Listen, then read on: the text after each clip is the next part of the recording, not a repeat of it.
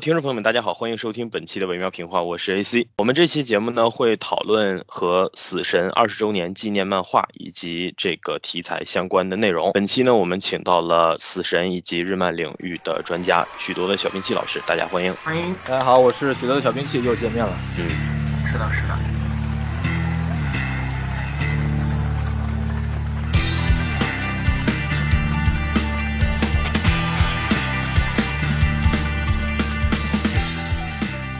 死神这个 IP 的话呢，我们之前维妙评话是出过专题节目的，那个时候呢，我们几位主播大家集中分享了一下有关自己和这部动漫作品的缘分以及其中的一些领受。不过当时呢，我们没有嘉宾哈。这次的话呢，我们借着这个二十周年纪念漫的由头，想要再重新聊一下，看看当年有什么遗失掉的内容。是的，是的。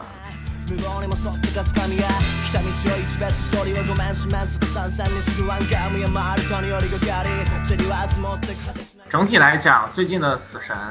也不是说最近吧，就是它整个都充满了一种想要重新揭棺而起的感觉，就是在经历了。其实还挺久的一段时间，漫长的千年雪战篇连载完成之后，应该来说，就是多数的读者对这个故事的，无论是结尾这个篇章，还是它完结的方式，都不是非常的满意。包括作者本人也能感觉出来，可能还是有很多遗憾的。那在它完结之后呢，其实也有很多的这种动静，然后包括呃去年宣布的千年雪战篇要动画化。以及包括就是那个我我我也是最近在网上搜资料的时候才看到，就是死神出了一个后来的官方的小说。这个小说的作者叫做成田良悟，是一个知名度挺高的轻小说作家。他之前的作品包括《无头骑士异闻录》呀、《永生之酒》啊，这样就是其实还挺呃让大家耳熟能详的很棒的作品。然后在这个小说当中呢，也融入了很多跟主世界相关的前面的剧情相关的设定，也填了很多就是呃填了很多坑。包括最终的结局的走向，以及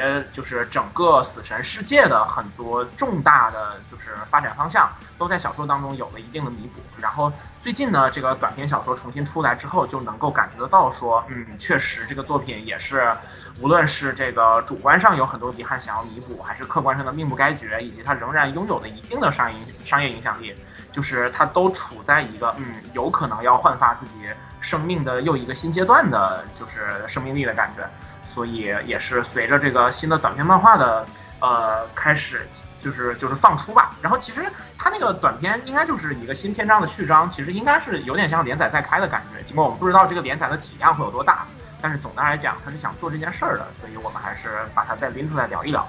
是的。我们其实之前一直在做设想，就是说这个千年血战篇动画化公布背后是不是会有更多的计划？此前呢，实际上死神在漫画正式完结了之后，一直到目前的这段时间内，一直在通过一个叫做 Bleach Brave Souls 的游戏，一个手游。在进行这个商业层面的续命，那么在这部手游当中呢，也有久保带人亲自监制的非常多的元素，比如像一些时任角色的二段归刃的补全，以及像是这个最近刚刚新推出的类似于《明日方舟》里面那个干员一格系统，就是给山本呃这样的角色增加了新的前面增加了新的头衔，相当于是一个新的形态。呃，从这些细节其实能看得出，九宝也或多或少的还在做自己以前的这些内容，他并没有说因为完结，然后就嗯一一笑置之了这个样子。是的，哎呀，就怎么说呢？因为我们在前面的节目当中有聊过哈，就是死神这个漫画正好它在国内正版引进，恰恰就是二零一一零一一年左右的这段时间。呃，或者或者比这再早一点，然后正好是我们这帮人都是就是中学的时间段，呃，反正我印象很深的是《死神》，是我其实是所有漫画当中单行本买的最全的，就是一套漫画，然后其实伤我也伤的挺深的，因为后半段真的是看得非常难受，呃，就是就是在在这种低就是质量的低下而言，但确实说我们对于这个东西的感情还是挺足的。我最近在微博上看到，就是他出那个纪念网站，然后把很多之前漫画当中的画面重新拿出来。因为九保本人特别擅长塑造这种有特别强画面感的这种呃分镜，无论是人物的这种动态形象，还是整体的构图，都给人非常强的冲击感。就觉得嗯，当年的热情就，哎呀，其实也没有完全消退掉吧。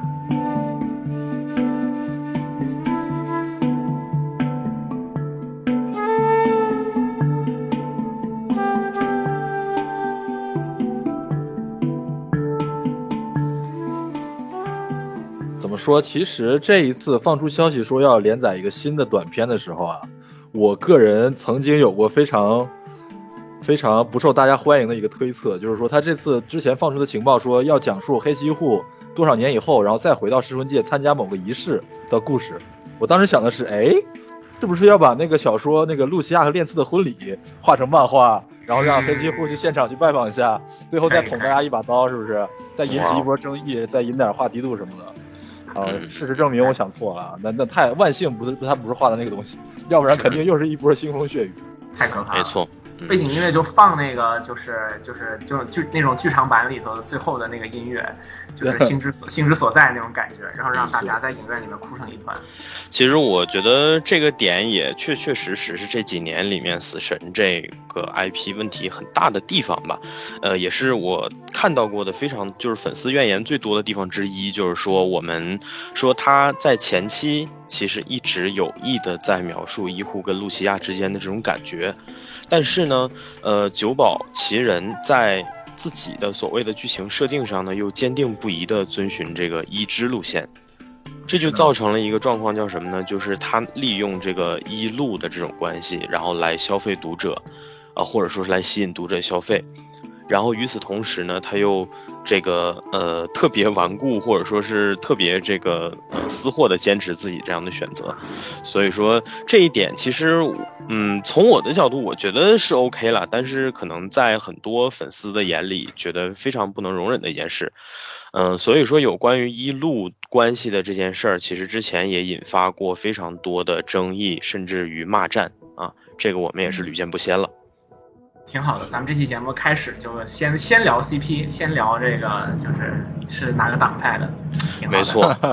哎呦，这个因为当年我我我其实前一段时间听了咱们的那期节目，我觉得咱们当时聊的内容里面可能这一块的还挺少的，就是其实算是缺失的吧。所以我觉得这个话题不妨大家就打开天窗可以聊一下。嗯，好，那我就先我就先亮明立场啊，我就省得就是先说为敬，省得大家之后喷我。我是我是一支党啊，我是一支党。哇，但但但曾经我也我也怎么说一路我也可以接受了。然后，但是一直毕毕竟是作者钦定的嘛，然后所以最后我觉得按照作者的意思来也挺好的啊，大概是这样的一个心态。这就是听到这这种话，我就我就不能当做没有听到了，是不是？小明老师，今天我要跟你亮个身份啊，我也是一支党。好，好，挺好吧，挺好的。我还以为会有对抗啊。你们这些，你们这些。哎呀，怎么讲呢？就是这种，这叫什么隔靴搔痒的男人，就是你们明知道这件事情会引发轩然大波，然后还要铤而走险。呃，我先说我的想法吧，就是 I don't give a fuck。说实话，就是看《死神》这部片的时候，我完全不在意医护最终会和哪一个女生女生在一起，是因为什么呢？因为我觉得从这部作品一开始，九保给我们传递的就是一种非常消极，甚至于说有点绝望的爱情观。怎么说？嗯，我们说，其实，在《死神》这部作品里面，我们第一次看到正经八百的男女关系，或者说是这种，呃，哪怕是单向的，我觉得应该是楚森和蓝染，对吧？嗯，出现在正片里的。然后他扔出来的第一个有关于情感、有关于爱情的故事，告诉我们说，理解与憧憬之间的距离是最远的。憧憬是距离理解最遥远的感情。没错。他这是一个在自己故事第一篇章就给我们扔出这样爱情观的男人，所以说，我觉得，呃，基就是就是基于这点吧，我觉得他在后续的作品当中写出来的感情也不会特别的。热忱，或者说不会特别的，怎么讲呢？我觉得可能不会是他个人态度的一个特别鲜明的集合，呃，所以也是基于这个。而且说实话，死神一直到这个破面篇为止，它的剧情还是挺紧凑的，紧凑刺激的剧情里面，其实也多半都不是和爱情直接相关的内容，呃，这也是为什么我说这一点上，其实我的感受也不是特别的具体。呃，至于说他跟露琪亚到底为什么那样，我觉得可能是因为第一章剧情的张力，让大家觉得，呃，这两者的关系是那么的刻骨铭心，就觉得医护是一个有那样的倾尽一切可能的这样的人。但是，你看完了所有的篇章，然后你再回来看的话，对吧？医护身上发生的一切都是命中注定的了。嗯，对他就是这四个物种、这四个人种的集合，他早晚这些事儿都会发生在他身上。所以说，从这个角度来讲，你再回头看九宝在这个作品当中铺洒的东西，以及他灌输进去的东西，我就会觉得，其实他在爱情这一块，自己可能都没太想明白，或者说自己就不太不太愿意去想，啊，以至于说这一点上他自己也就从心所欲了。这是我的看法。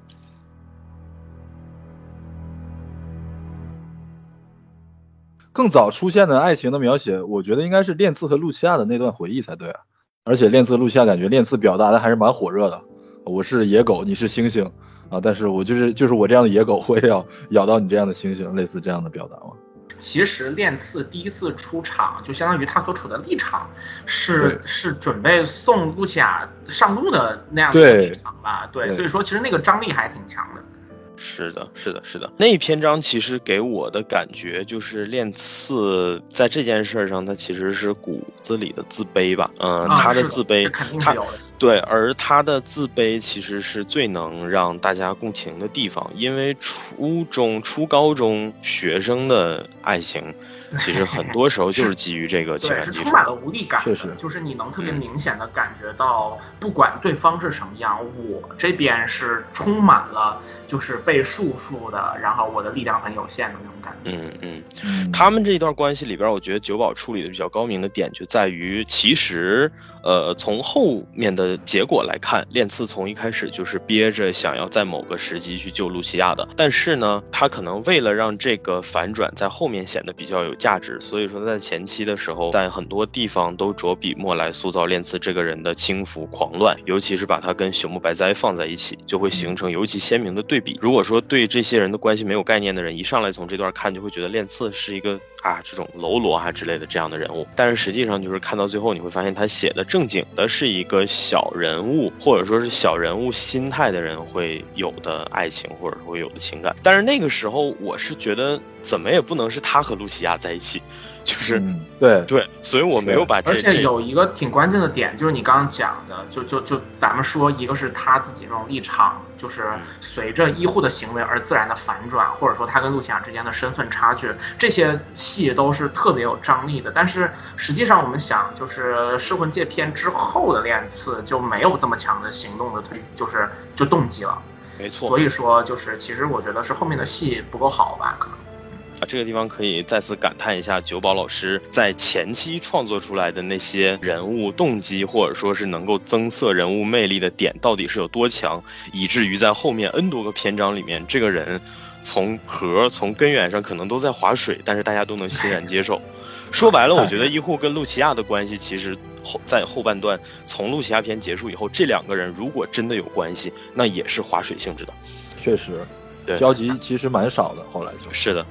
还有一个，咱这一波真的一下子聊到了好几个事儿，我觉得就是我我听到之后有有想到，像是练刺他在中间，其实其实破面篇里面他比较关键的戏份，我现在能想起来的哈，就是一个是他们在现世里面限定解除那一段，其实是个挺小的一个事儿，结果画的可热血了，然后还有一个就是其实他跟那个。呃，石田雨龙一起完成了跟萨尔萨尔阿波罗的战斗的前半段，然后就是就是就是那个破盲阵那段，我看起来可精彩了。然后又又是用计策，又是破盲阵也那个效果也很壮烈。结果那个萨尔阿波罗吃一个那个从属关之后好了。最终还是要等到那个就是聂锦丽老师来收拾他，然后在最最新这个短片里面，就是萨尔阿波罗老师重新上线了，完了对着练四说：“我就知道弄死你的时候，我真的回想了一会儿，我说他们俩见过吗？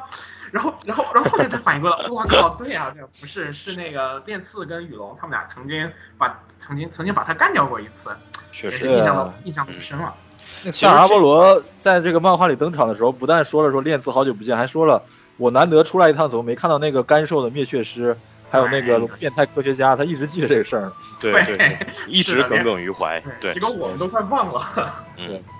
生命中非常重要的两个男人。我看到那个这儿的时候，其实我我我觉得这个也涉及到死神当中的一个结构性的，不一定是问题吧？就是说九保的一个设计方式，就是你能看得出死神的这个。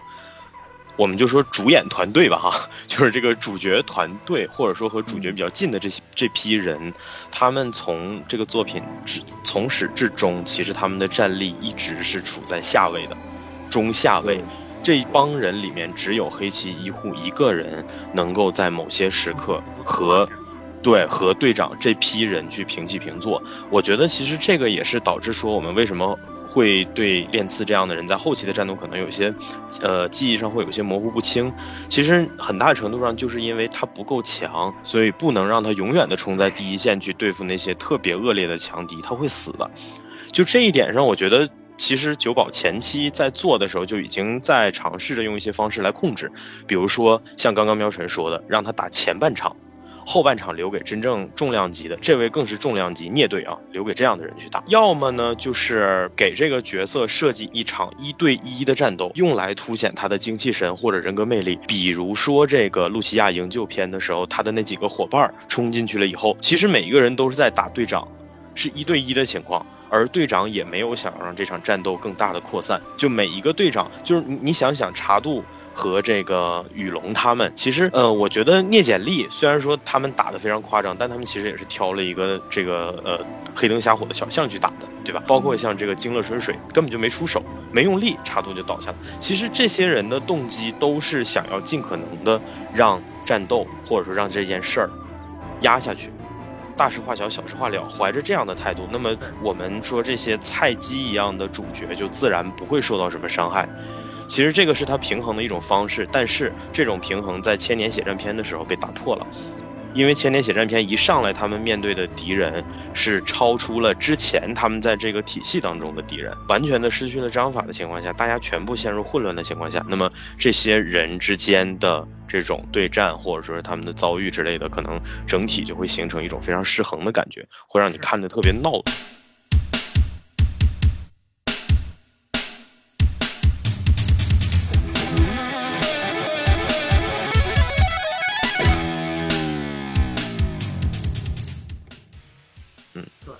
我觉得在这儿我们其实可以下一个结论，这也是我聊到前半段的时候，我有点想说的一个点，就是，呃，死神这个作品，你能很明显的感觉得出来，它是一个被被很过分的、很剧烈的延展过的作品。它其实本来要说的东西是比较简单的，也是有一个。恰到好处的长度的后面的那些部分，尽管它在故事的逻辑上仍然很严密，仍然是咬合的，其实也不怎么严密吧，就是但仍然是就是有先行后续的。但是它其实本来并不想说这么多的东西。如果在它在一个本来完整的那个小的结构里面，我们可以记住说，其实跟医护关系最好的人是茶楼太古，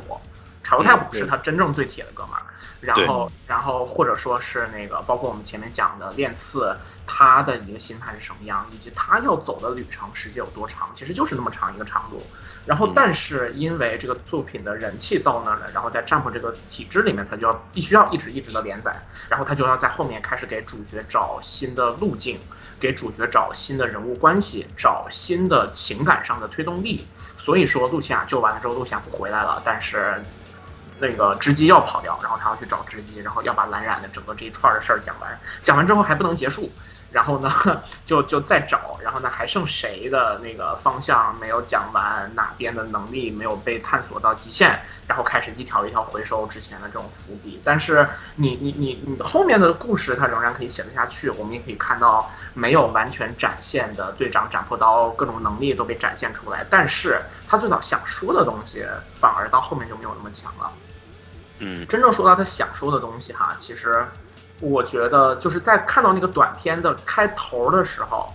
哎，这样就恰好就绕回到那个短片里面，就是那个短片开头的前面几页，又是那种不着调的写诗一样的东西，是说我小时候养的养的鱼死了这种事情。然后我 我就真的一下子想到，其实死神最早你说他们每个人纠结的不就是这种事情吗？织姬的哥哥死了。然后黑崎一护从小妈妈就去世了，然后他老爸又当爸又当妈的把这一家三个孩子养起来。然后的第二卷露西亚出现的时候，那个卷首语叫做“人们之所以能怀抱希望，是因为他们看不见死亡”。就是整个故事其实要说的，真的还就是你你怎么面对你生命当中那些不得不失去的东西。然后然后包括其实我们说救露西亚这个事儿本身的意义在哪儿呢？就是。我我我我我又要失去一个人了，但是在现在这一刻，我面对这种我要失去的人，我是有反抗的能力的。那我怎么办？那我就那我就要踏平这个噬魂剑。我我之前我的妈妈就是被那只须杀死的时候，我完全不知道发生了什么，我甚至觉得那是我自己的错。但是现在我我就是这种把我重要的人从我身边带离的这种力量被具象化了，那我就要反抗这种力量，反抗到死，反抗到燃烧我自己所有的一切。其实他要说的真的就是这样子的东西，然后再加上一点点，就是那种我我生命当中仍然有我不能挽回的失去的东西的那种悲伤。其实。嗯，真的，就一开始死神给我们那么强的印象，除了他的画风、他的分镜之外，我觉得更多可能就是这种东西。这个精气神是特别足的。那后半段如果不再说这件事儿，死神的故事就相比之下就比较就是味同嚼蜡的感觉。但是他在讲面对失去的这件事儿的时候，就会特别有味道。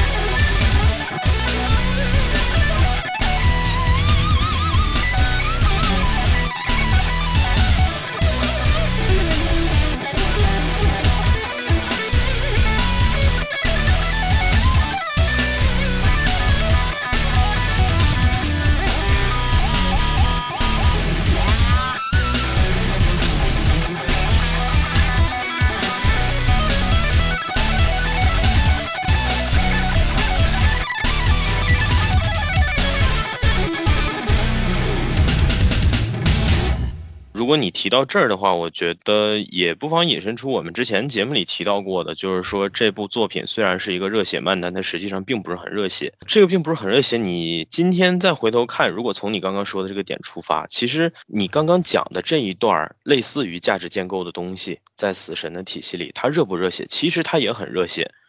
它一样是关于反抗，一样是关于这个勇敢的青少年去反抗命运的故事。但是。这个盒我们说保留了有多久呢？现在大家可以回想一下，这个盒我们能够感受到最强烈的时候，实际上是在第一章，也就是露西亚夺回篇。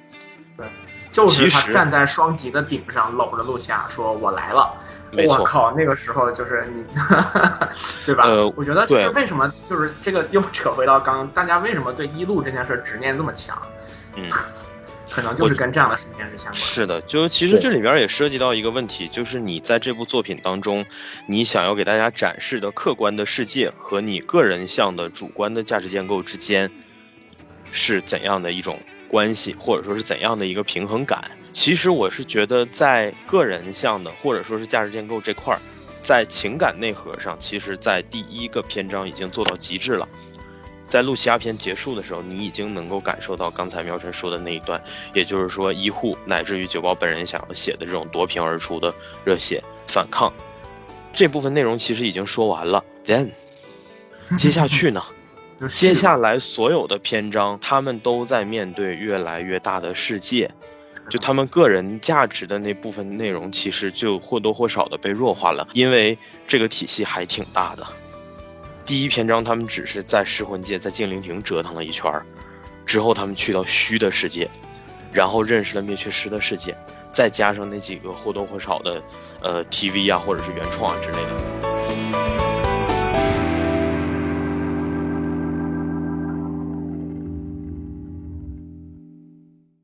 我我一下想到哈，就是我觉得灭却师比虚可恨多了。就那帮虚，因为他们都住在虚圈里面，那本来就是他们所住的地方。是说这些人奇形怪状一点也好，而且多数人都还挺可爱的。我觉得就是，比方说赫利贝尔的那几个从属官，那几个小姑娘，就是就是尽管说也也挺烦人的，但是他们毕竟是虚嘛，你跟跟人类不是同一个种族，就是在他那个逻辑里面，我觉得是自洽的。但灭却师这帮人，就是他们都特别残忍，我就。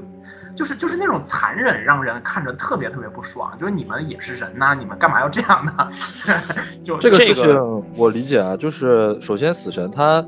他从来没有说刻意的想说描绘成所谓的人类就是正义的，然后是残害人类的虚就是邪恶的。他他可能初期有这一点点这样的味道，有一种那种妖怪漫画的那种元素在里面，但是后期他可能越来越多的。反映出作者九保带人他一种怎么说，有点虚无主义的那种那种倾向，就是是的，是的，没有哪个阵营是绝对的正确，没有哪个阵营是绝对的错误，但是有一个绝对的秩序，所以有我们要维护这样的秩序，但是维护这样的秩序是对还是错呢？我也不知道。这个秩序维护下来之后会怎么样呢？是我会过得更好呢，还是过得会更不好呢？我也不去管，反正就是有人要打破这个秩序，我就不得不去维护它，我就不得不去和这些破坏者进行对抗，啊！但是那些破坏者又又会被这个九鸟代人描绘的，就是就是灭却师嘛那帮人就会描绘的非常的癫狂，有一种那种宗教的狂信者的那种那种狂热感，然后和死这边形成对比，对对，我觉得，所以就是多多少少能反映出就是一种，就是有点那种。怎么说？现在日本人的那种空虚的精神世界吧，就是对那种宏大的叙事不信任呀、不了解呀、不想去了解啊，是这样一种空虚感。发把握。呃，其实我觉得刚刚提到灭却师为什么残忍这一点呢？从血战篇虽然非常有限的篇幅，多少能看到一点在哪儿呢？就是艾斯诺特的过去。我在看他那段的时候，我大概上有概念了。就是首先骑士团。这帮人基本上都是有哈弄出来的，有哈自己造出来的，而有哈就是我们不说那些凭空造的，就是这种这个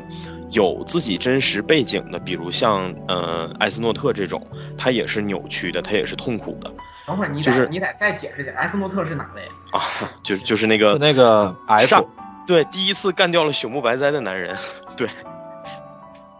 呃，就是星十字的 F 艾斯诺特，他他实际上就是一个痛苦的人，是一个扭曲的人，他是一个要病危的人。而有哈巴赫在组建骑士团的过程中找的基本上都是这样的人，就是他要找性格有问题、有缺陷的人，因为这个缺陷才能够用来去填补这份巨大的力量。他赋予的力量都是很形而上的力量，所以说。承载这样东西的载体注定就会不正常。这个，对这个实际上你可以想一下，我觉得跟火影初期，呃，这种所谓的什么咒印啊之类的，就是大蛇丸搞的那种那那类东西，其实也有一定的关联。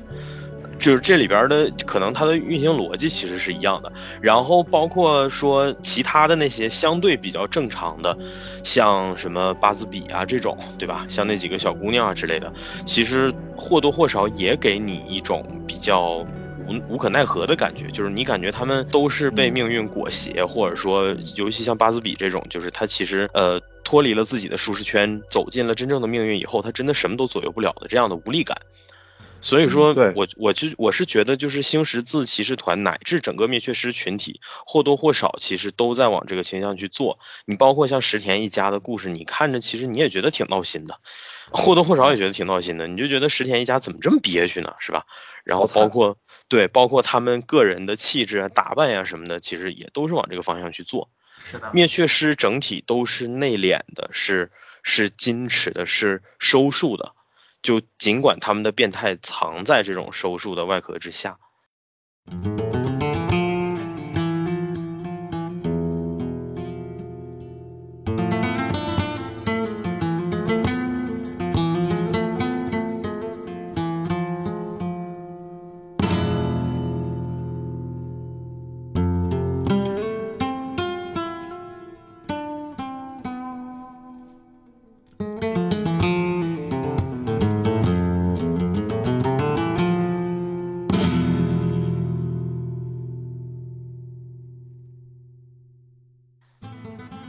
觉得刚刚 A C 老师提到那个无力感，这个这个词我觉得就是蛮好的，就是无可奈何，就是对命运无可奈何。我觉得死神整个篇章或者说每一个人物都贯穿着这样的一种感觉，就是对命运无可奈何，我只是被迫推着走去做一些事情，然后就会让我联想到另外一个作品，就是《银魂》，因为这两个作品的作者本身关系蛮好的，而且我觉得他们表达的东西很多地方也是相通的。《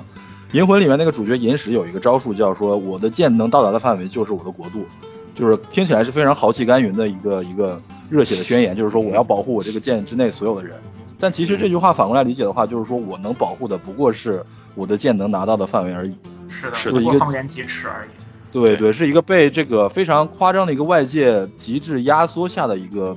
不得不自我保护的一个包裹的一个躯壳。没错，死神也有类似这样的感觉，就是每当提到死神的时候，我脑脑海中浮现的画面都是一个无尽的黑夜。一冰冷的城市，然后一个少年飞在这个天空之上，然后和一些未知的生物战斗，就这样的一种又空虚又空灵，然后的那样的一种感觉。所以是，我觉得九保带人他想。或者说他本人想要传达出来的东西，就是就是这样的一种东西。确实，所以就回归到我们前面说的第一个话题，那么在意他的爱情观干嘛，对吧？他他的世界，他的精神世界就是这样冰冷而虚无的。所以说他在情感这件事上的描写，其实也是渐趋消极的。就我们说，虽然医护在后面的篇章里也或多或少一直在出风头，呃，这些人也一直在。嗯就是我们说所谓的，呃，大展身手啊，或者是之类的。但是实际上，你看到后期的时候，你你提到这些人的情感，你能有什么想象吗？或者你你能想到他们会做什么吗？你想不到具体的事情。呃，我再举一个例子，就是《海贼》和《火影》这样的作品，虽然他们，呃后到后期也都出现了可能篇幅相对比较紧张、比较赶的情况，但是他们在前期渲染这些情感的时候，其实是有一些很具体的事情你能够想得起来的。比如说《海贼》的这帮人，会经常性的大快朵颐，对吧？他们到每一个地方一定要先对，一定要先开宴会，他们要吃掉成吨上千的这些肉，然后。呃，包括说可能会去玩一些比较紧张刺激的东西。火影呢，呃，有拉面，对吧？就是这个，其实说白了也是它永恒的一个一个问题。然后小的时候你能看到鸣人去爬这个呃四人山，然后给人家涂鸦呀之类的，这些细节是有生活感的细节，就是你能够想得到他们在这样的土地，在这样的世界里生活，除了我们故事当中讲到的这些遭遇。这些内容以外，他们是有他们自己的生活的。换句话来讲，就是名人，我名人跟雏田在一起了，我会每周带你去吃拉面。你能想到这样的细节，我们能一起去做点啥？我们能一起实现个什么东西？这是可能比较，呃，比较这个怎么讲，叫积极或者说比较正向的爱情的情况下，你能想到的东西。但是死神呢？就是我为什么说我不在意他到底跟谁在一起？就是我觉得他跟谁在一起，他也做不了什么。我想象不出来。嗯，当然，我觉得怎么说，大家对 CP 这个事儿之所以就是这么大的引起了这么大的争议啊，就是因为刚才 AC 老师说的，就是他在整个作品里传达的都是一种其实无所谓，其实说谁和谁在一块儿也有或者没有，其实都无所谓。但是他偏偏在结局里面给了我们一个这样一个，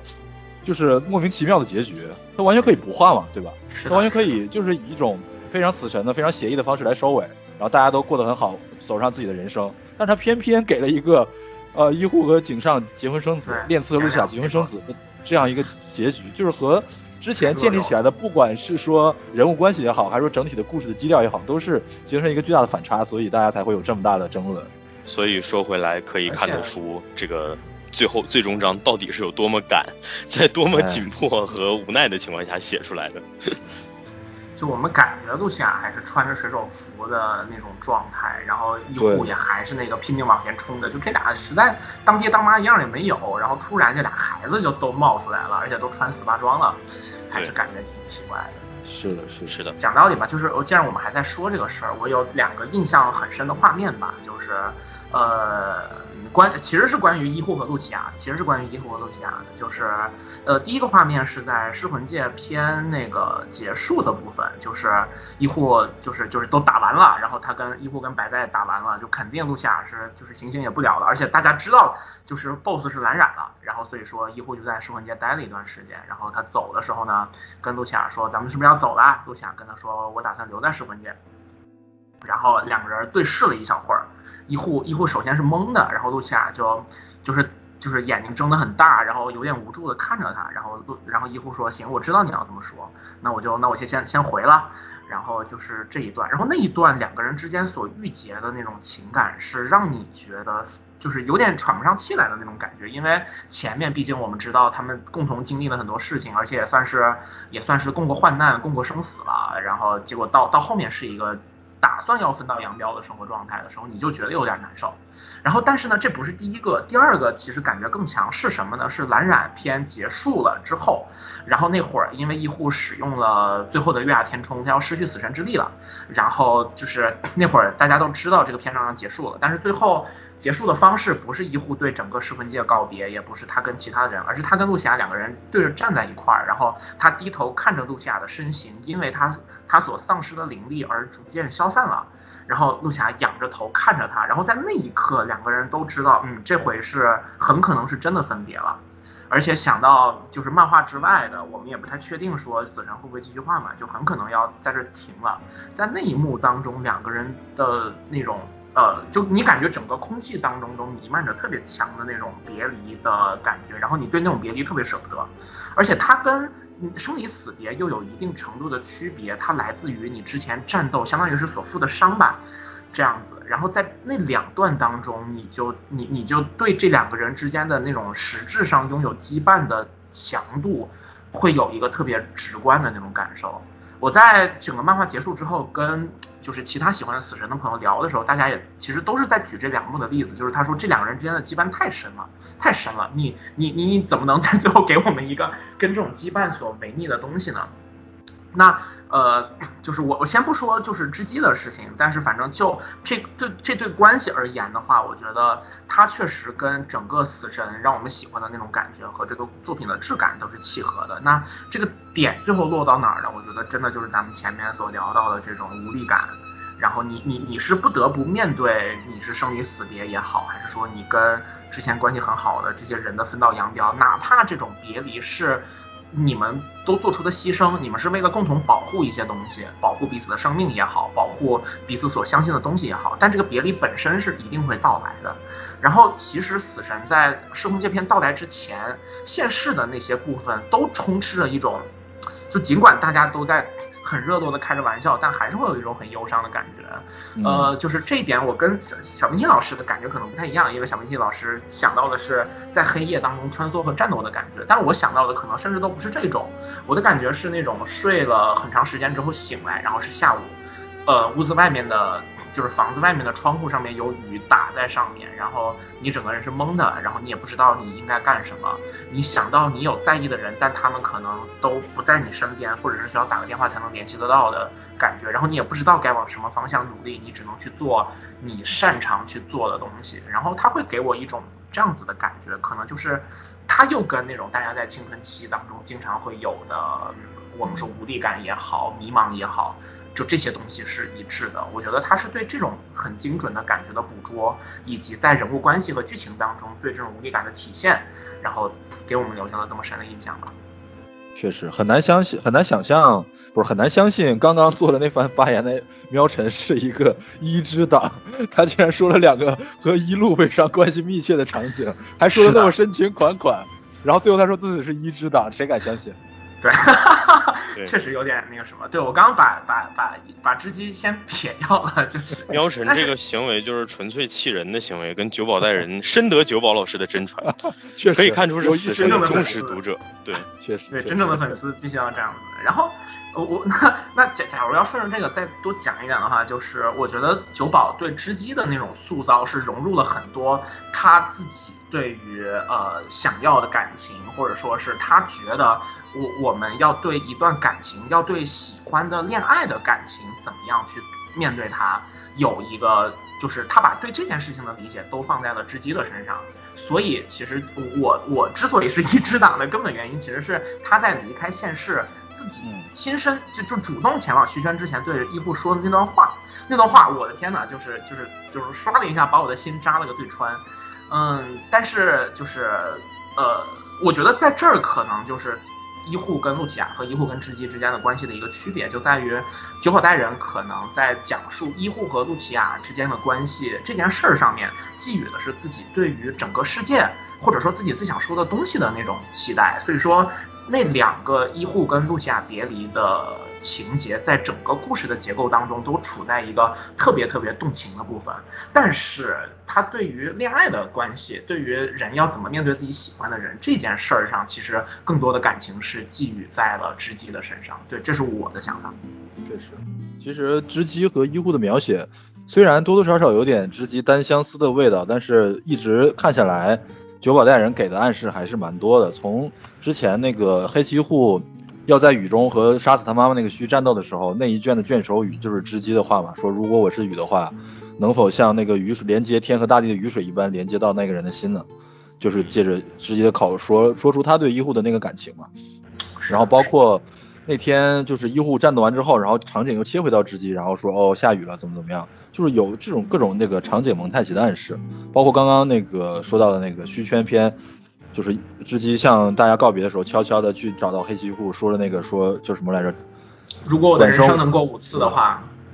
五次五次人生的那个告白真的是非常经典的告白。是的。然后其实我觉得就是雨这个意象在死神全篇里面还蛮重要的。对对对对对，对吧对吧？然后。而且一直以来，医护给人的感觉就是说他心里一直在下雨，是一个非常忧郁的少年。然后包括他使用的招数是一个月亮，月牙填充嘛，和月亮是非常关系非常大的。然后给他的意象也是一个月亮。然后与此同时呢，织姬给给到的意象是一个太阳。所以，不管是说太阳对应雨，还是说太阳对应月亮，都能蕴含着一种就是说织姬是治愈黑崎护心中那个伤痛，抚平他心中那些不安和。呃，悔恨的那样的一个存在的这样一层意思在里面，所以最后给到这样一个安排，虽然可能铺垫不是很足，但是我觉得对黑崎护这个角色来说是一个比较好的归宿。是的，是的，是的，对我完全赞同，就是嗯，对，这才是一个一枝党该有的发言，好吗？那一番完全就是暴狼发言，对吧？瞅瞅，是学习了，学习了啊。因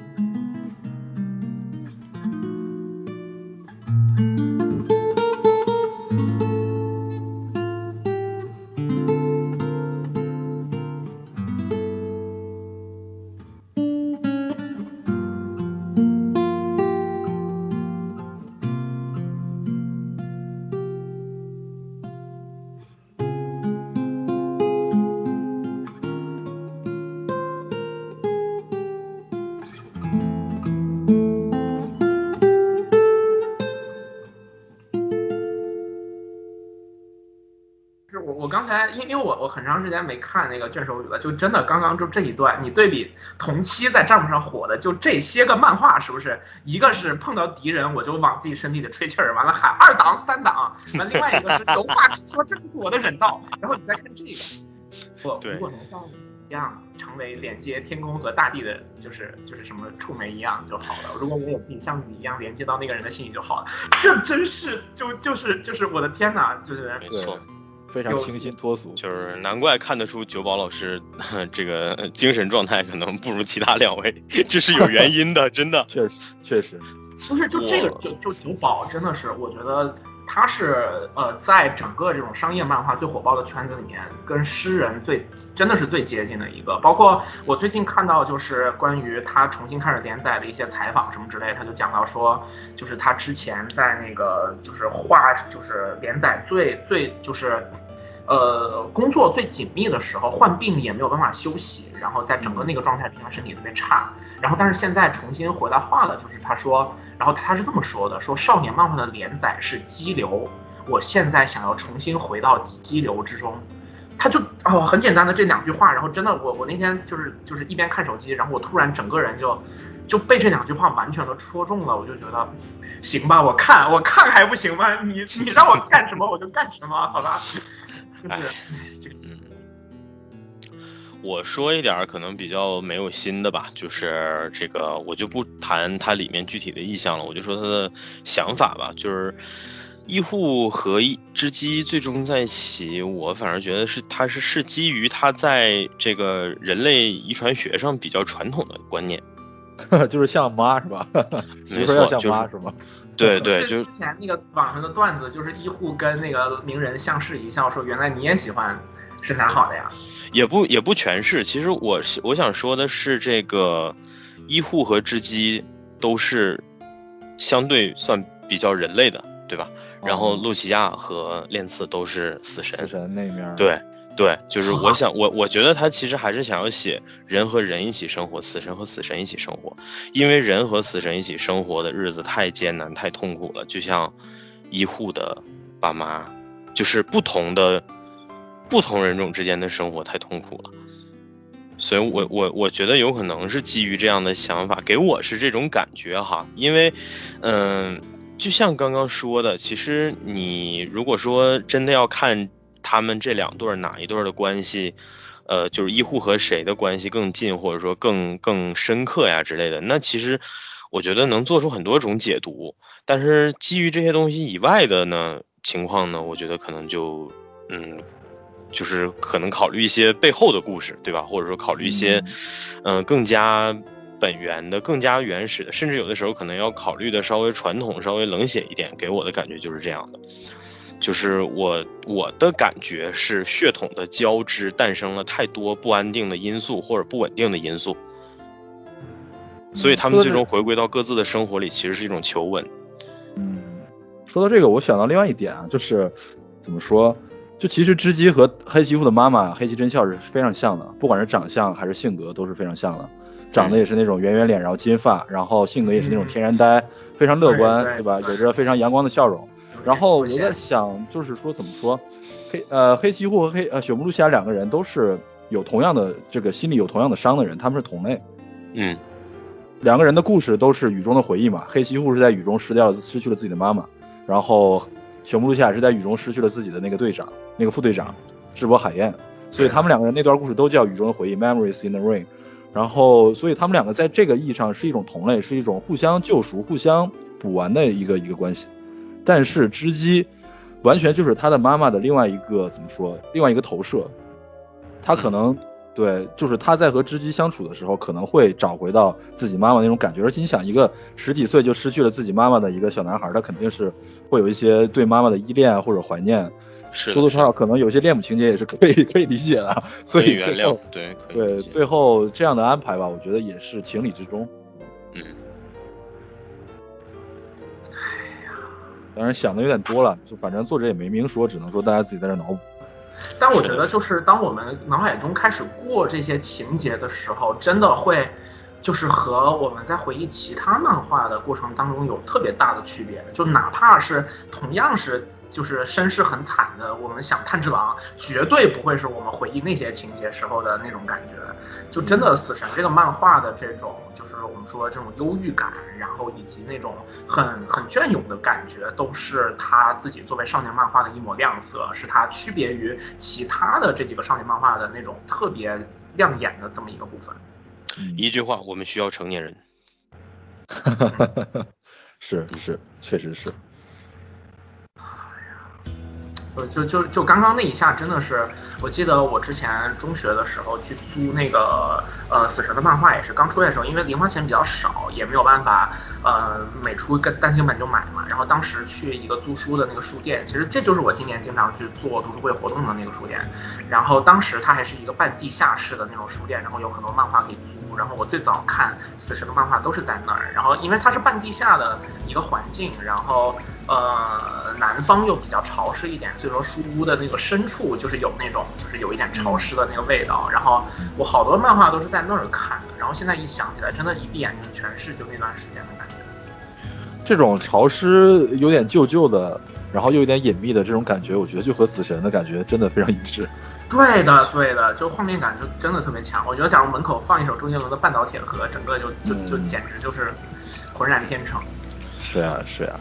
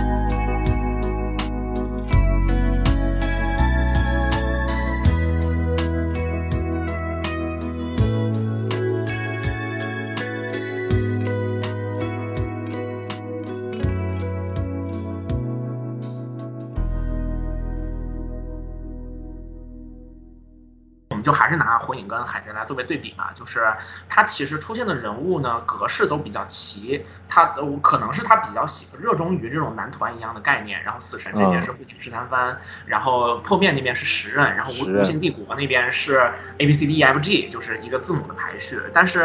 呃，《无形帝国》那篇不算，然后前面的那些部分当中，每个人物的记忆点都还挺强的。然后，尤其是那个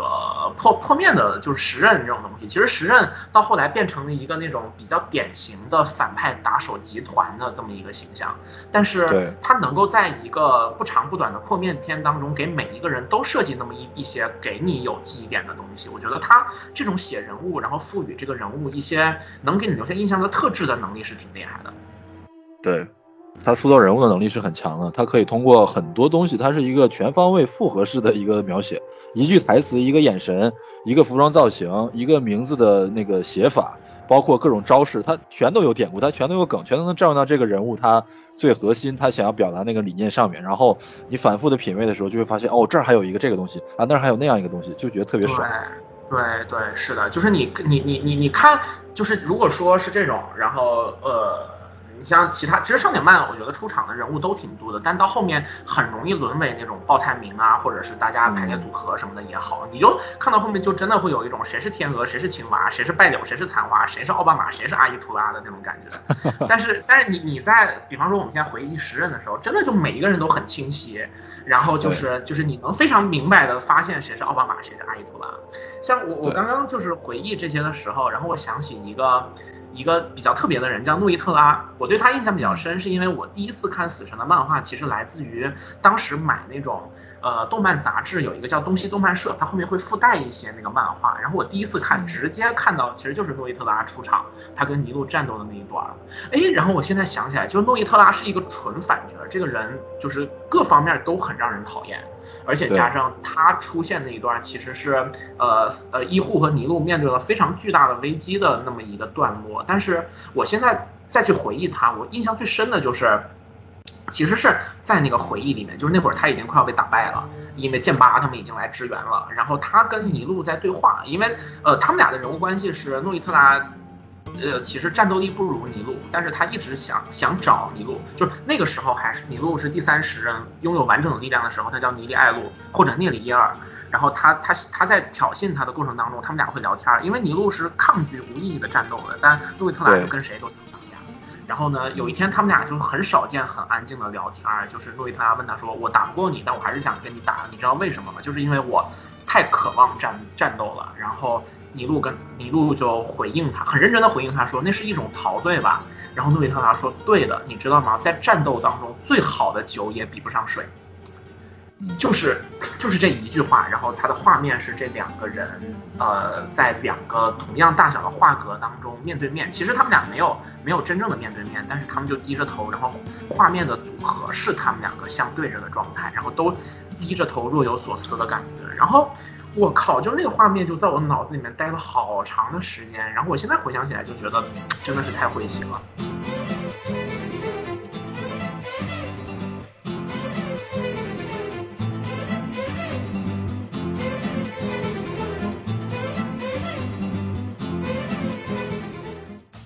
是呀，他每一个人物都会给到你一种意味深长的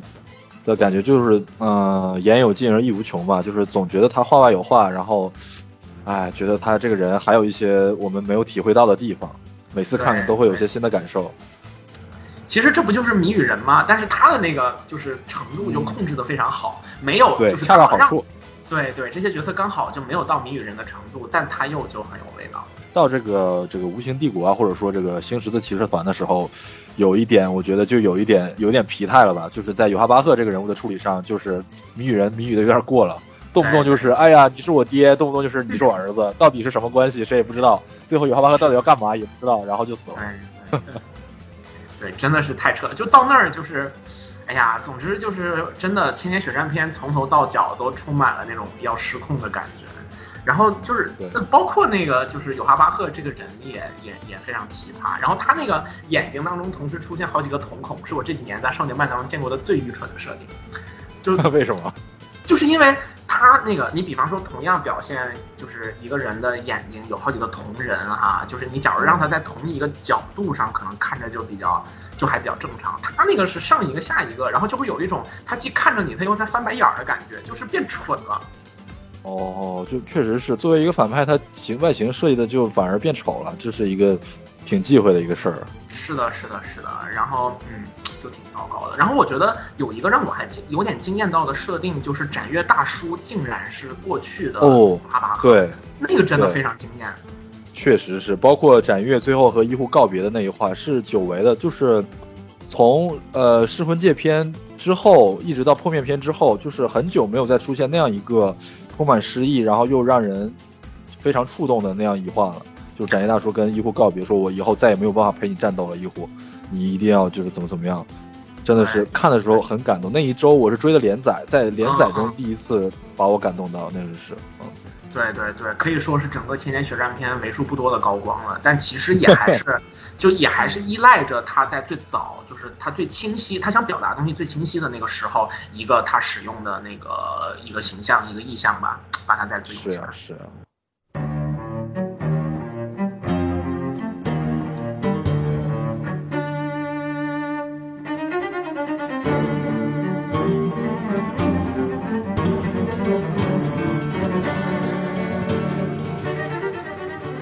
后就是尤哈巴赫非常明显的变丑了，对，展院那会儿在的是挺有味道。在蓝染的处理上，我觉得他也做过类似的吧，就是蓝染也在跟崩玉合体的时候进行过好几次变身嘛，也是变了变丑，变得各怪奇形怪状的，变八爪鱼，没有脸什么的对。对啊，那个那个那个真是太奇葩了，就是有一种你好好的一个人突然变成弗利萨了的感觉。对，而且那段明显的感觉到他在拖剧情嘛，那块注水注的非常非常严重。是的，我当时追连载，我简直要抓狂了。我看了一个月，就看到蓝染在工作厅里面散步，然后和什么田野起舞、小岛水色是这几个德龙贵，然后还有还有那个对唐观音寺，对 对，还有那个爆炸头的那个死神，对对对，就这几个人，就这几个杂鱼，蓝染明明就一抬手就把他们灭了，然后非要在那散步，跟他们捉迷藏。哎呀，就就完全不明白他在干嘛。就是哎呀，其实其实我们假如把那个段撑开想一想，他甚至有可能，比方说吴越那个造型真正定下来，可能都是距离他画非常近的那个时候，就是。哎呀，难以想象那段时间作者经历了怎样的地狱，真的也是怪，也是够惊是的，是的，就是在蓝染那段时候，感觉他已经要把破破呃那个崩玉啊，还有灵帆队、王族这些事情，他好像是要交代清楚了，已经准备讲了，但是最后又按下去没讲，然后突然就说黑崎护要修行，然后蓝染又要和崩玉合体，这个那个那个这个，对，最后就不了了之了，就就看得很让人很很心很心累啊，就是。对对对，我记得在那段连载的时候，我应该刚好是高二、高三左右，就是非常不方便看漫画的时间段。嗯，嗯，哦，然后那会儿真的是看一次特别不容易，结果就就就这，真的是看完让人那会儿就是我我应该是高高二吧，应该是那那会儿海贼是顶上战争。啊，然后火影是佐佐助偷袭无影，无影大会，然后死神这边就是这个和蓝染的最终决战，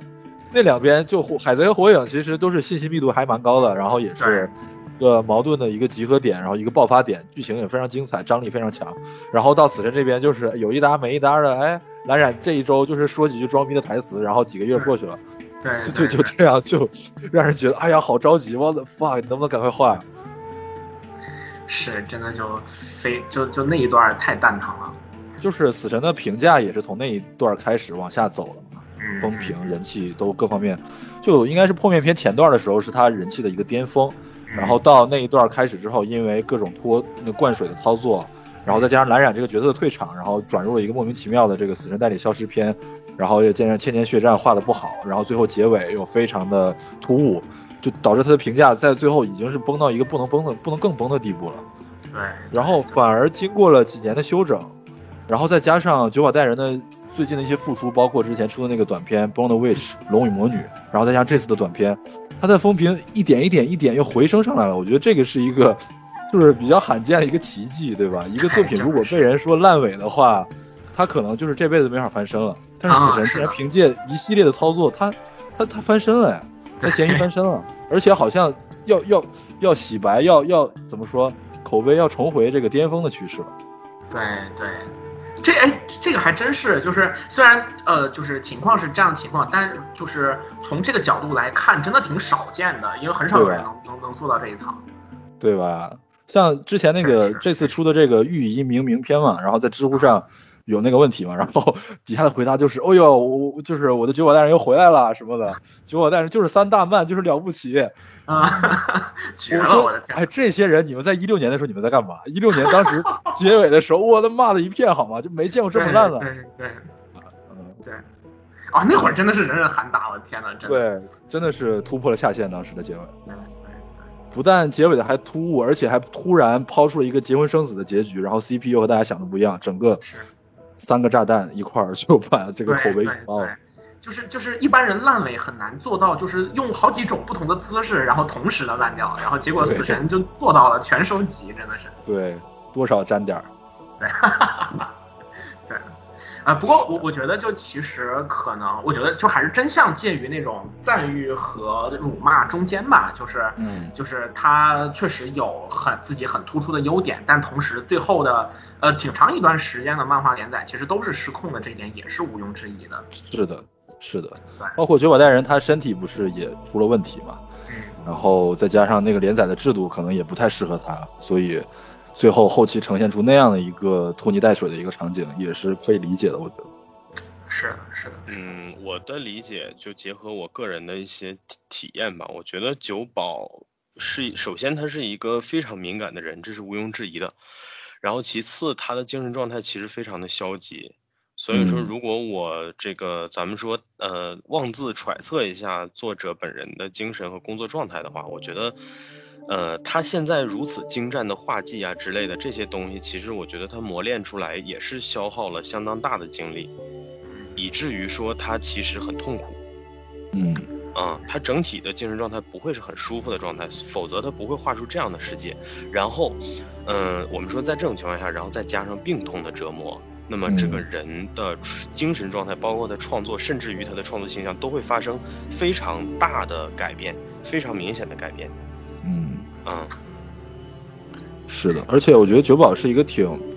就是挺有那种艺术家的自负的 那样的一个作家，在那那个就是这叫什么完线术篇的时候，我记得日本有一个读者好像就是给他写信说能不能不要再画这个了，赶快进入死神的故事。然后九保的回复说爱看看不看滚，就这样非常有性格的一个回复，可以啊，对对对。有有那么点抽象的味道。直接跟这个读者硬刚啊。对，就是，哎，这个读者啊，我就不爱听。你是满嘴长牙，你净唠那个逼嗑，真的，还还没还没有活了。我把我把黑西户脑袋剁下来，你能给我刷啥？啊，我就不爱听你说话，还没有活，你有活你玩儿。就是就是这种感觉。其实我们严肃一点讲的话，就是我觉得艺术创作者其实需要这样的精神。是的，是的，嗯啊，对，他他本身，其咱说实话，就他做出这么高质量的作品，放在这样的一个基本盘里其实他完全有理由，或者完全可以，完全值得这样做。只不过就是说，与此同时还承受着病痛的折磨，导致他的状态下滑，所以才有了后来我们说这个整个翻车或者之类的这样的情况。嗯，我觉得这一点就是怎么说，他和岸本齐史两个人的处境，其实在作品的后期是蛮相似的，但是两个人的性格就完全不同。九尾带人就是说，不管你怎么说，我就要画我自己的，我就是自己想到什么就画什么。但是岸本其实就是有点儿，哎呀，我也没办法了，读者想看什么我就画点什么吧。读者想看阿凯开八门，我就给他画个开八门；想看鸣人和雏田在一起，我就画鸣人和雏田在一起。就这样吧，就这样吧啊，赶快结束。这就是正常人和，这是抽象代实的区别。没错。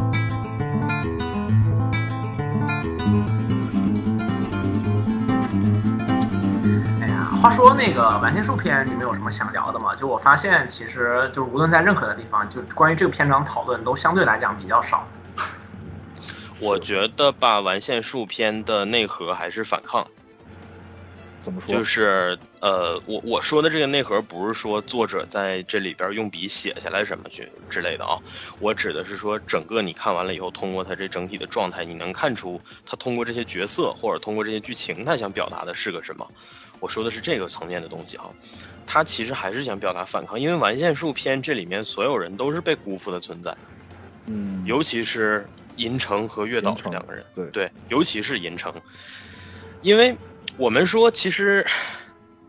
死神代理这是这里面的一个头衔，是主角头衔。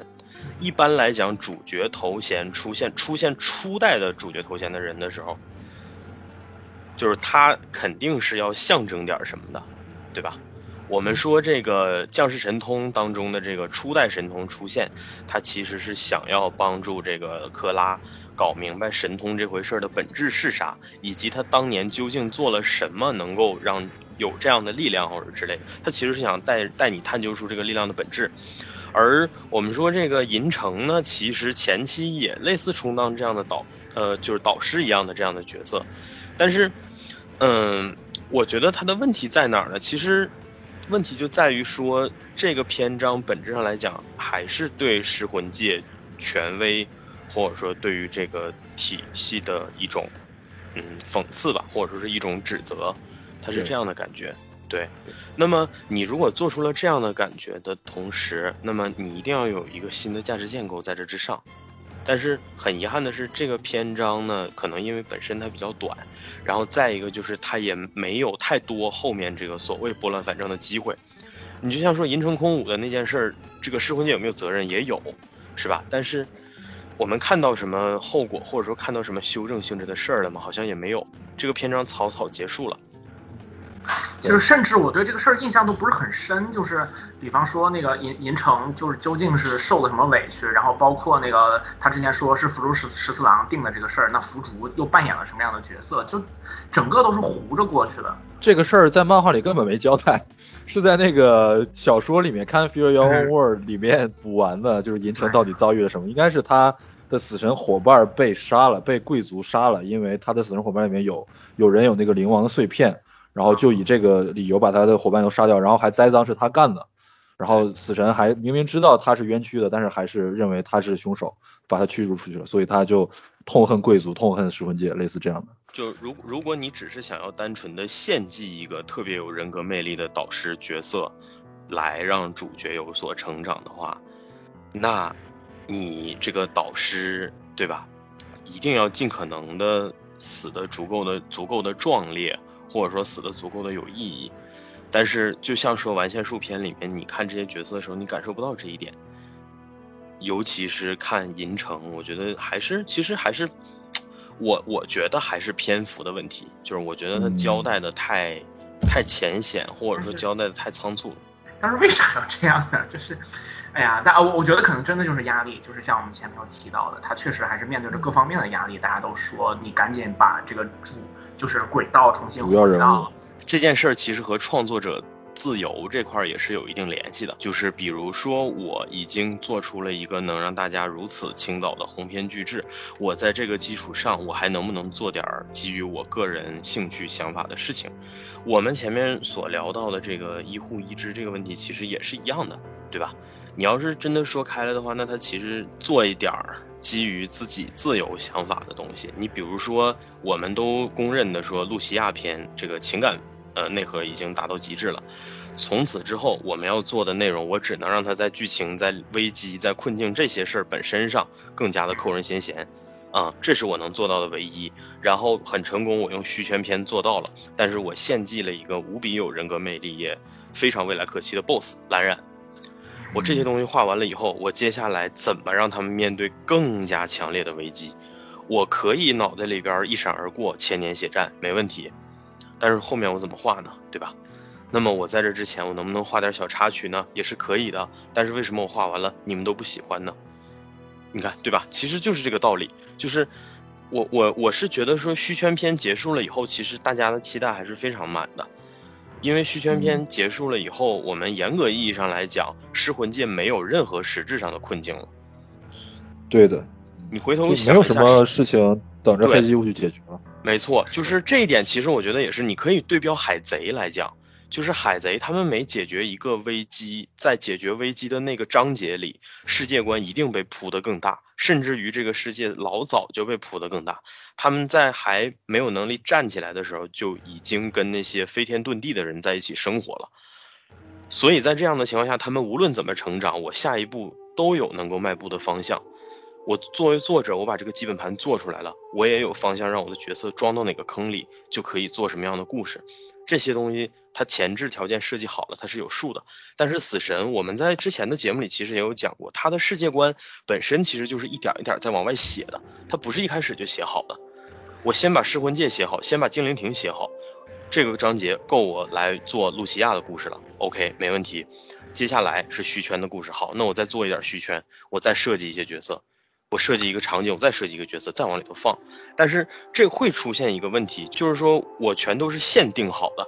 和先定好的这是两个概念。所以说我的理解其实就是，嗯，我觉得千年血战，包括从完线术到千年血战吧，其实你能够看得出来，它和这个之前发生的事情没有，几乎是没有没有什么关系。就是说，你的呃这个事情的开启，你开启这件事情的时候，也和前面没有什么联系，而不像说海贼，海贼我打完了这个明哥，对吧？我知道我要去下一个地方，要去找大妈或者之类的，而且我要去找大妈，因为大妈之前我们就知道有这号人，对，是基于这个，对。但是完线术篇银城这些角色全部都是凭空冒出来的。你之前不知道有这样角色的存在，这件事儿就涉及到一个能否让观众信服的问题。死神代理这么牛逼的称呼，之前大家一直以为这是黑崎一护的特权，也是他为什么作为主角的原因。但是现在你突然告诉我说，哦，他这个事儿原来之前好多人都干过啊，而且这个初代还活着，现在在看猴戏。你这其实说白了，有有一些读者是很难接受这样的设计的。哎呀，这就是为什么 MCU 现在这个 S 战警的引入让大家都觉得有点困难的。对，因为之前没有任何铺垫，忽然要引进来这么一波人。是的，是的，是的。不过他们解决这个事儿倒是好解决，就是呃 X-Men or Inhuman。嗯。提起了这个，并没有人想要提起的这这这群 Inhuman。对嘛？就是就是你要么你就看这个突兀的东西，要么你就看屎。就像我们看到 完线术篇的时候，也没觉得怎么样。但是这个九保啊，你要么完线术篇，要么你就这个千年血战，是吧？啊，然后更有甚者，就是要么你就那个千年血战，要么你就 TV 原创啊，你自己选。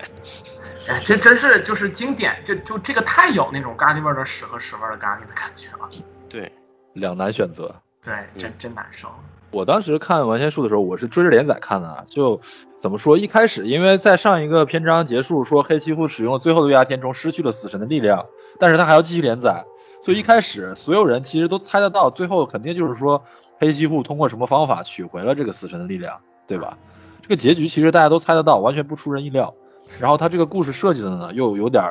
怎么说？有点就开始有点谜语人那个味儿了，就是一会儿这个事儿是他干的，一会儿又不是他干的，一会儿这个人是好人，一会儿又不是好人，然后。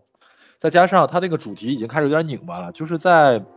噬魂界篇的时候，这个事儿其实非常就是非常自然，所有的主题非常流畅，就是我要救露西亚，然后虚圈的时候就是要救井上，但是在虚圈篇后半段 空洞厅大战的时候，蓝染作者借蓝染之口抛出了这样一个非常终极的一个问题，就是说你为什么要和我打？井上之己已经救回去了，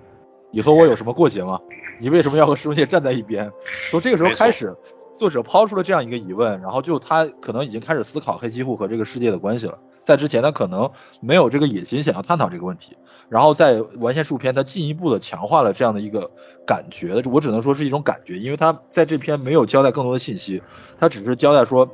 黑崎护作为一个死神代理，他其实是被噬魂界监视的，监视的原因为什么？因为上一届的死神代理是个叛徒，那上一届的死神代理为什么叛徒？不知道，然后噬魂界到底是好是坏？不知道。啊黑崎护，你到底要不要选择和噬魂界站在一边？黑崎护也没有表态，只是说我需要力量，所以我就取回 取回了死神的力量。那所以这个世界到底是怎么样一回事儿？把这个胃口吊得特别大，然后就留到千年血战里面去解决。所以就是感觉就是说，黑崎护一方面他要死神的力量，另一方面死神这个身份到底是好是坏，跟这个世界到底是一个怎么样的关系，我们不清楚，就开始出现了这样一点拧巴的感觉。然后这个观感上就会有点奇怪，再一个就是他在表达上也有点有点开始拧巴了。就是之前的那个战斗，他还是非常循规蹈矩的，就是死呃少年漫那种，就是用刀砍呀，或者顶多就是变个身啊，然后解放一些能力。到完颜术篇 开始出现一些非常玄学、莫名其妙的东西，就是开始他有点模仿 JoJo，，或者说模仿那个猎人的那样的感觉，想要设定一些非常酷炫、非常因果律，然后不明觉厉的那样的东西，但是。但是他表达又不好，我们都能看得到他表达出来的效果是什么样的啊？说我这个其实我这个能力其实可以这样用，然后打完两回回醉，然后那个人说不对，你其实不是这样用的，然后他说不对，其实我还可以这样这样用，就这样小学生斗嘴一样的表达，就看起来非常的没劲。这个里边我觉得最想吐槽的还是一个游戏王，还有就是那个十无狂语，就这俩人的那个能力，我属实是觉得，哎，就你从任何的角度，其实都真的没有办法去给他解释的好。然后再有就是那个，呃，还其其实我觉得说到这儿也涉及到一个问题，就是高峰之后。呃，因为因为我我们可以这么这么想哈，呃，虚圈篇和千年血战它是两算是两座高峰，就千年血战虽然后面滑坡了，但它确实也是个高峰。这两个高峰之间放的这个小过渡，其实它本来就比较无聊。咱们用嗯最就是最大大咧咧的说法说，对吧？它就是个说白了，它就是个下等马，就是这么回事儿。可能在这个篇章本身也就没有那么大的野心。所以说，它实际上最终能够做出来的东西，也就是也就这个样子。还有还有一个，其实我觉得是一个，我思考了一下，我觉得也许是有意为之，但是总之效果是不好的。就是说，他在这一篇章里又把失魂界的这种印象分儿给拉低了。对。失魂界其实说白了，在第一章里面一直是处在这种压制者的反派的这样的性质的角色里的，然后呢，在这样的背景下。嗯，我们逐渐逐渐的发现，原来这个里边有内乱。那么这个集团本身也就不是在之前主角面对他们的时候看起来那样的无孔不入，或者说是这个呃攻无不克的这样的形象。就他也是脆弱的。然后呢，我们经历了这个虚圈篇之后呢，我们发现哦，原来噬魂界这些人都是一帮有血有肉的人，而且在关键的时刻，他们是真的能够极尽所能的去战斗的。就是这个时候，其实你的印象分会拉回来一些，而且尤其是这个过程当中，随着这些主要角色逐渐的把自己的力量啊什么的都显露出来，这其实是一个很享受的。呃，过程，因为你会发现说这个系列里面还有这么多有趣的人物。我们之所以能够不计较每个角色的弧光，其实在后期的时候为什么突然就消失了，跟这个也有很大的关系。但是在这个基础上，你在下一个篇章里突然又把这些人做的负面了，或者又把噬魂界这个东西做的负面了。就我其实，在之前那期节目里，我也有聊过。我说这个故事里，黑崎一护其实挺惨的。他处在一个成年人完全由成年人搭建的世界里，就处处都是算计，然后处处都是设计，这就降格了男主。这就是我之前说的，为什么不能让他这个。就是不能让他的这个身份变成一个所谓的 IP，就是你他总要有独特性。那他的独特性如果不是挂的话，那就是之前基于跟露西亚这样的神奇的缘分，或者说稍微基于一点血统，这都是 OK 的。但是如果你整体把这个死神代理这个东西搞成了一个处在噬魂界体系里的东西，那就没意思了。那男主的独特性在哪儿呢？我觉得其实作者也有意识到这一点，所以说在那个事儿上就特别语焉不详，然后也也就这个这个设定也完全没有任何延展，就提了一下之后就不再提了。对。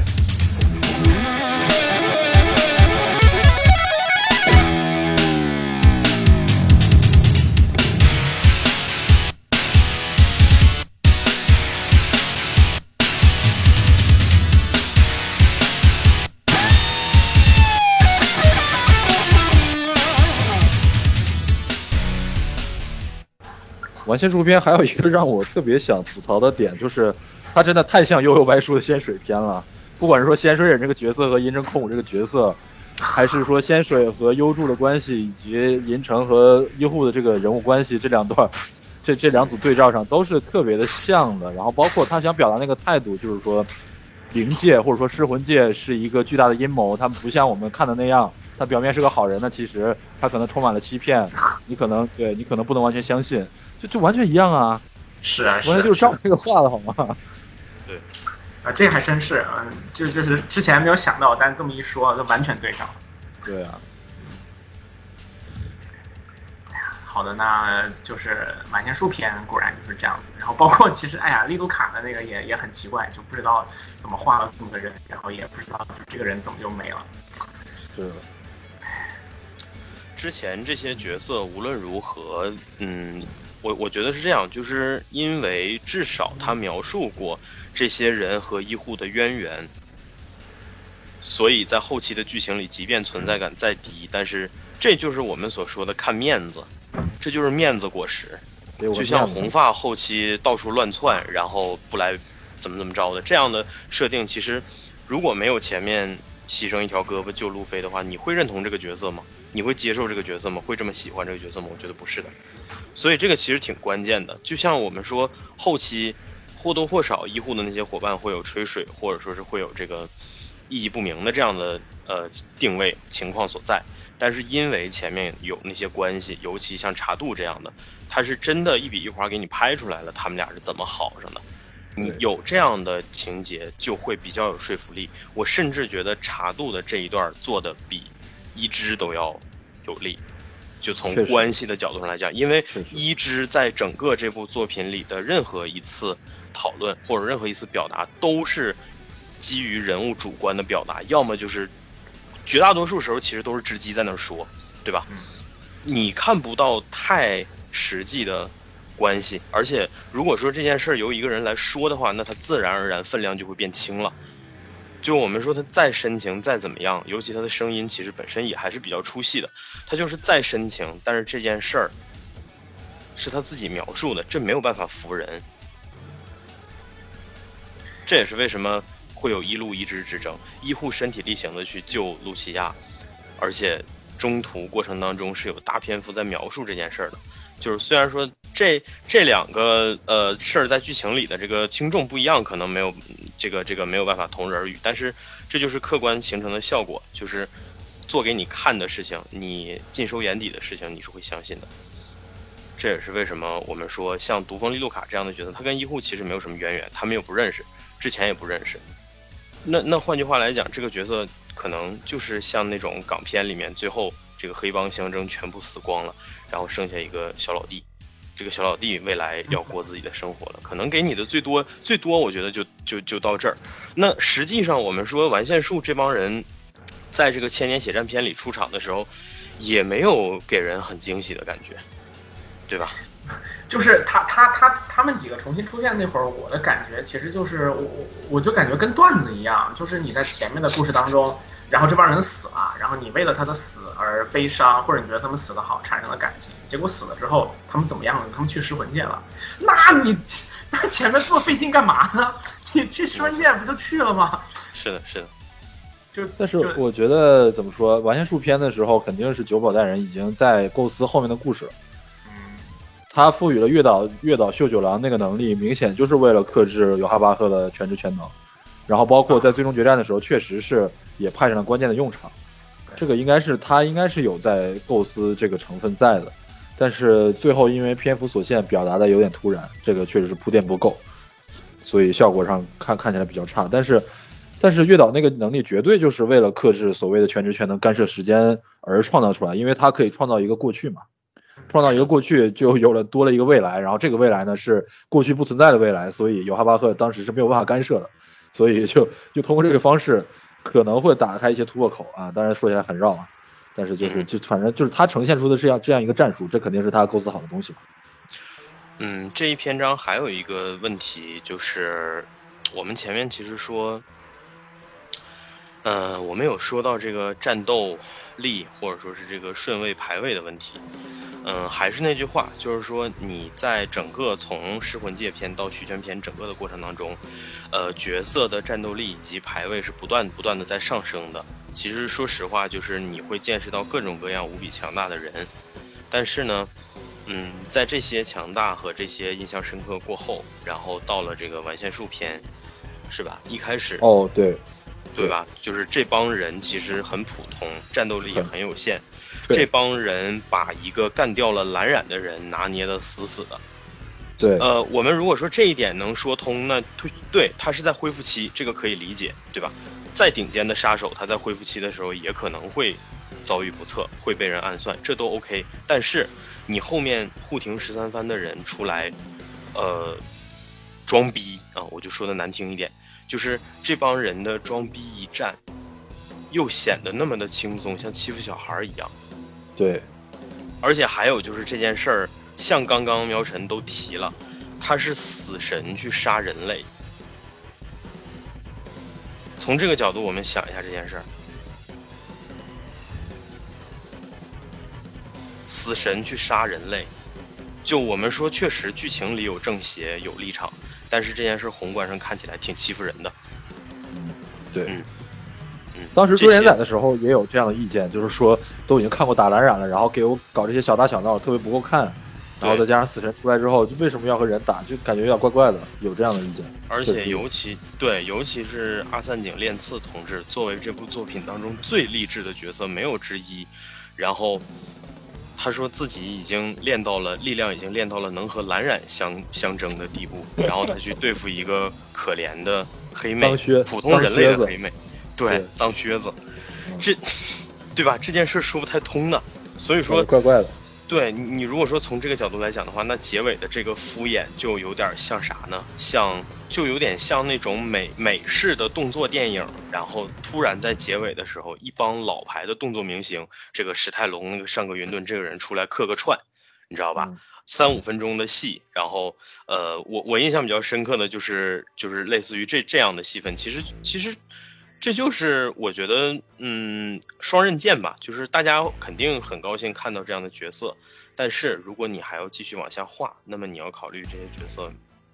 出场本身其实还是要有作用的，那么它的作用到底够不够充分，对吧？这也是一个值得思考的点。说到这，我就想起来，我跟你吐槽过好多次了，就是漫无玉美这个人出来到底是来干嘛的嘛？就这个人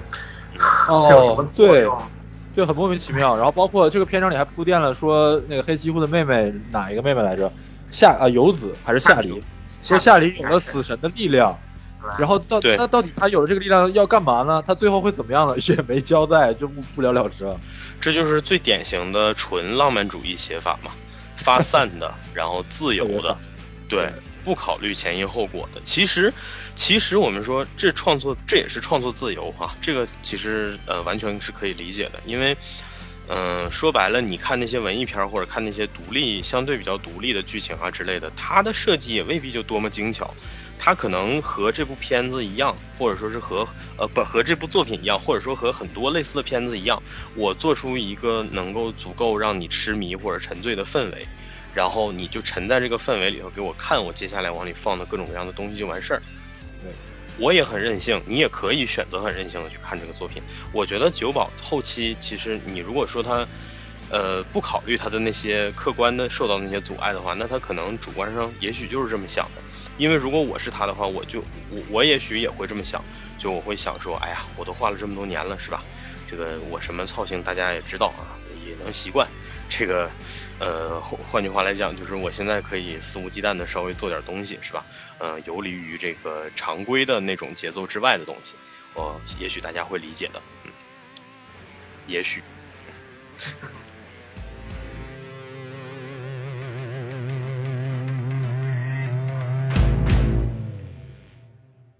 好的，本期节目就到这里，感谢大家收听。喜欢的朋友不要忘记点赞、收藏、关注“维喵平话电台”，荔枝、网易云、喜马拉雅以及 Podcast 和 Castbox 同步更新。微博、B 站搜索关注“维喵平话”即可收看精彩幕后花絮及主播日常，也可以进入爱发电网站搜索并助力“维喵平话”。我们感谢每一位粉丝的支持与期待。维喵平话说点有意思的事儿，我们下期再见，See you。